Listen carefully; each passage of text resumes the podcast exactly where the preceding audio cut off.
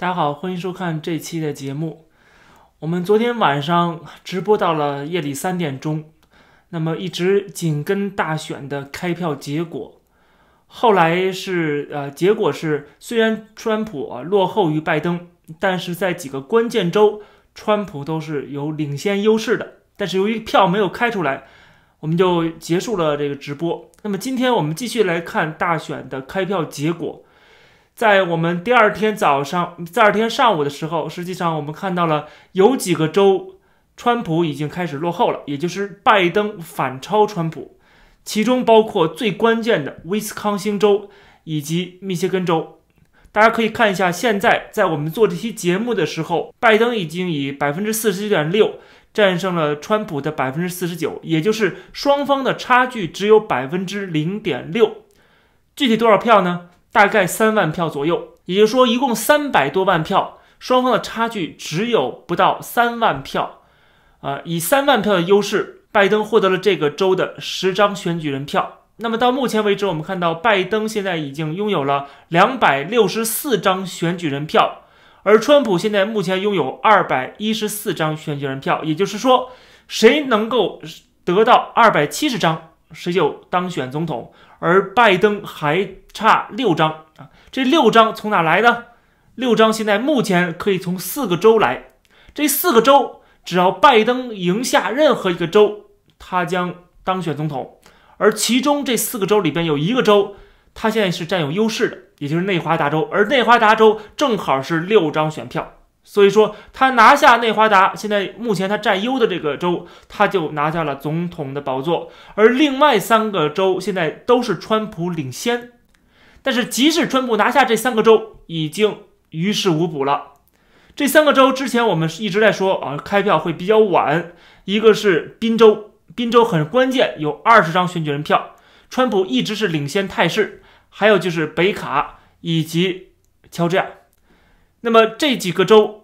川普都是有领先优势的啊，只不过在乔治亚也好，或者在北卡也好，他的领先优势没有那么大，大概是领先在百分之二左右。但是他即使拿下这三个州，可能已经晚了，因为拜登就在我们之前啊这个结束直播睡觉之后，拜登的这个选票突然暴增，拿下了密歇根州跟威斯康星州这两个重要的铁锈地带的州。这个是我们在睡觉之前，我还记得，我不知道大家记得不记得，我跟大家讲说，我们现在的态度应该是谨慎乐观，即使在大量的分析员也好，或者是呃这个自媒体也好，都说川普赢定了，可以睡觉了，可以洗洗睡了啊，呃，恭喜川普连任等等等等啊，在大家都斩钉截铁的时候，我当时跟大家讲的是，我们要谨慎乐观啊，绝对不能那么早说啊，这已经赢了。虽然他在这个五六个州啊，他全部是领先态势的，但是你不知道后面会发生什么。呃，昨天晚上我跟大家说的是夜长梦多，对吧？因为这个选票当天是开不出来的，那么只要越往后拖，越会有变数，这个变数的可能性和空间就越大啊，或者是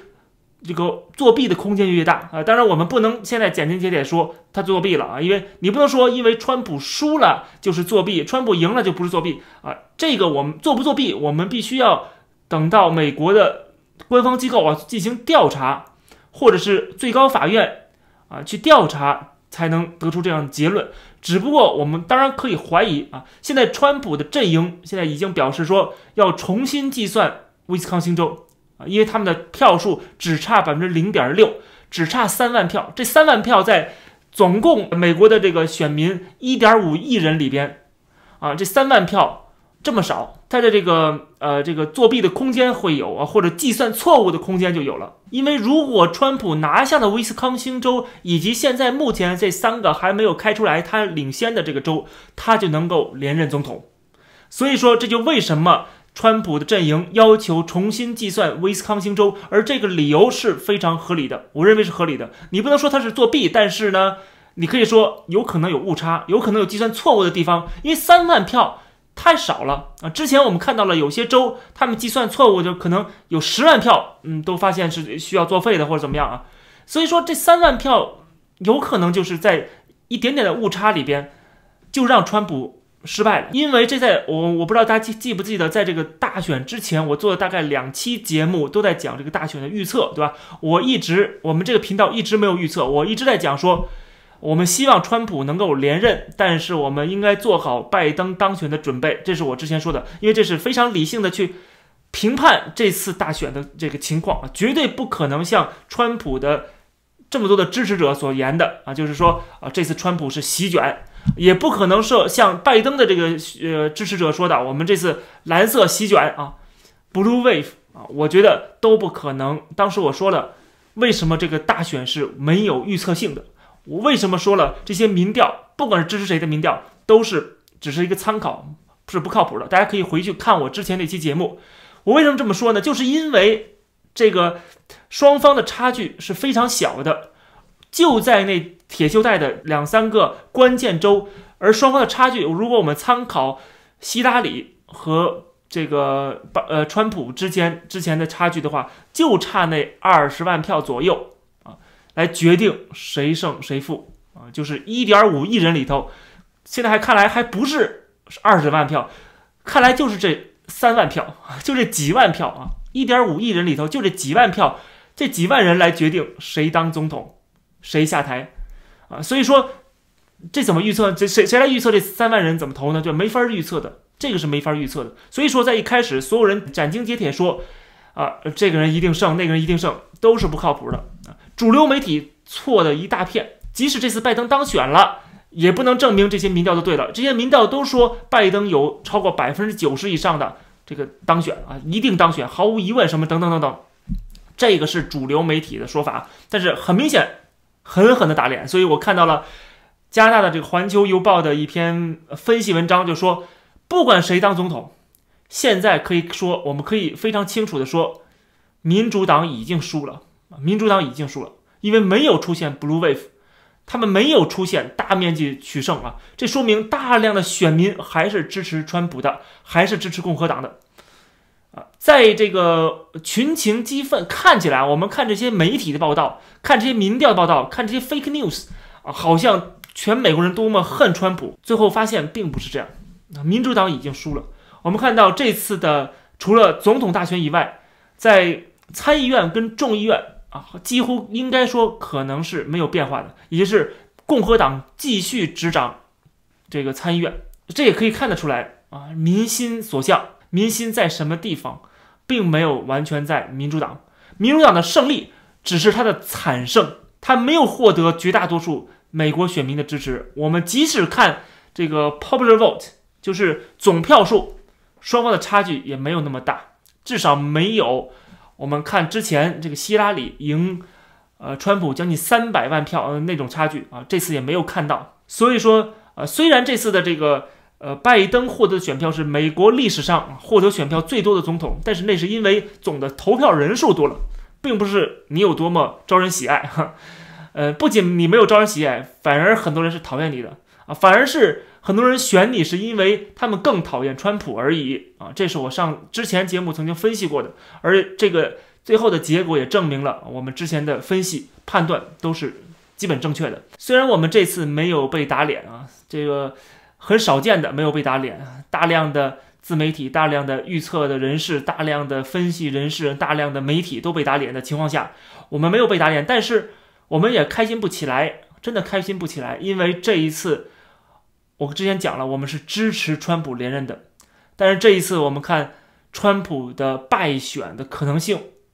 已经非常之大了。那么我们不知道川普未来会采取什么样的法律手段啊。那么现在目前知道的是，他要求所有的计票停止，然后他要求威斯康星州要重新计票。如果是这样的话，如果按照他的意愿的话，那么他如果这个威斯康星州重新计票，那么啊，这个这三万票这差距如果抹掉的话，赢得了威斯康星州，再加上目前他领先的这三个州，如果停止计票的话，不计票了，那宣布他胜利的话，那么他就能够连任。但是情况可能不是会像他想象那样发展，也就是说，这三个州目前还会再继续计票，就是说川普很难能够让这三个州的计票停止下来。他唯一能做的就是说，嗯，有一些选票啊是后来才寄到这个州啊，还才寄到这个投票站。呃，这样的话，那些选票是不是有问题的，对吧？是不是应该作废啊？这个是需要最高法院来裁决的。另外呢，就是说，呃，威斯康星州的重新计票哦，我觉得有可能会发生，因为双方的差距太小了。但是这个差距还没有小到当年的戈尔和布什的选举的这个差距，他们的差距在当年的呃两千年的时候，总统大选在佛罗里达州啊，佛州。差距不到一千票，也就五百多票，所以说需要重新计算。后来又没有重新计算，后来暂停了这个重新计算的这个都暂停了。最后是由最高法院决定说不重新计票，还是按照这个之前的这个计票来。然后当时的戈尔是认可了最高法院的裁决啊，这个是当时的情况。那这一次呢，以川普的性格，以双方的差距之小，川普一定是不服气的。川普的竞选团队一定会用各种各样的。手段啊，法律手段来 challenge 来挑战这次的结果，并且质疑是不是在这个计票过程中出现了问题，出现了作弊的问题。那么我们当然不能够说现在一定是作弊，但是我们说怀疑作弊的这种呃呃这种怀疑应该是合理的。川普是拥有质疑的权利的，为什么呢？因为这种质疑也是按照法律框架之内啊来进行的，啊，这种挑战、这种质疑是合情合理、合法的。所以说，很多人在批评这川普说要破坏规规矩什么的，这是无稽之谈啊！这是完全在黑川普。因为川普的即使是否定、即使是挑战、即使是质疑，也是合情合理、合法的。所以说，我们要知道这一点。呃，因为我们都看到了。美国的媒体对川普是什么样子？是很明显的倾向性啊，这个倾向拜登的，很明显是啊，这个黑川普的啊，完全失去了媒体的公信力和它的公平公正。这是我之前曾经做期节目，专门骂《纽约时报》，专门骂这些呃这个主流媒体啊。当时我曾经说过，所以说我们可以看到，就是。很多的地方政府，很多的，因为这些地方政府很多都是民主党控制的，民主党的州长应该进行挑战，应该进行质疑，然后看是不是能够扭转乾坤啊。但是不管是能不能扭转乾坤，最后我想还是应该尊重美国的民主制度啊。最后谁当选了，那就是只能啊，你要输失败了就是认赌服输吧。拜登也一样，如果最高法院判决要重新计票，然后最后发现有些票是有问题的，川普扭转了威斯康星州，然后拿下另外三个他现在领先的州，那么拜登即使他认为他当选了，也必须服从最高法院的判决啊，这个是才是真正的游戏规则啊，这才是真正游戏规则。所以说，最后的这个漫长的法律战啊，可能会要开打，然后双方的口水战、舆论战。也会不停歇，我们可能会看到很热闹的美国，甚至在美国有些地方可能会发生暴力的事件啊，动荡的一些情况啊，就是社会动荡有可能会出现。那么我们只能做好这样的准备吧，只能做好这种准备了。最后这个结果，我们看到虽然现在还没有完全开出来票啊，至少有四个州还没有出票。现在三个州川普领先，一个州内华达州拜登领先。但是问题是，拜登领先的州，拜登拿下来，他就当他就当选总统了。而这个呃，川普领先的州，他全部拿下来，他也没法连任啊。他必须改变现在这个拜登已经成功胜选的那个威斯康星州啊，这是他的一个这个必须要做的事情。那么这些铁锈地带，最后目前来看啊，投了拜登，这个是我们所没有想到的。啊，这个是我们没有想到的。我们本身认为铁锈地带应该是支持川普的，我这个差距也是很微小的，都是在这个百分之一到百分之二啊，甚至百分之零点六都出现了。啊，双方的差距在这些州啊是非常之小的。那么当然我们会怀疑这里边会不会有作弊的嫌疑和空间。总之我们会继续的关注这次美国的大选，虽然我们有一点点难过，有一点点不甘心。并且期待着川普是不是在法律框架之内，在这个制度的允许下去挑战这个结果。啊，甚至有望去改变一些呃这个结果。当然，我们期望啊这种事情会发生，但是我们更不想出现的就是在之前出现的那些呃打砸抢的活动啊，那些社会的动荡，我们不希望出现。但是由于这次美国的分化极其严重，我们已经看到了这次的拜登啊是以微弱优势惨胜川普。当然了，这个结果还没有正式公布出来，拜登也没有正式的宣布，因为结果还没有完全出来。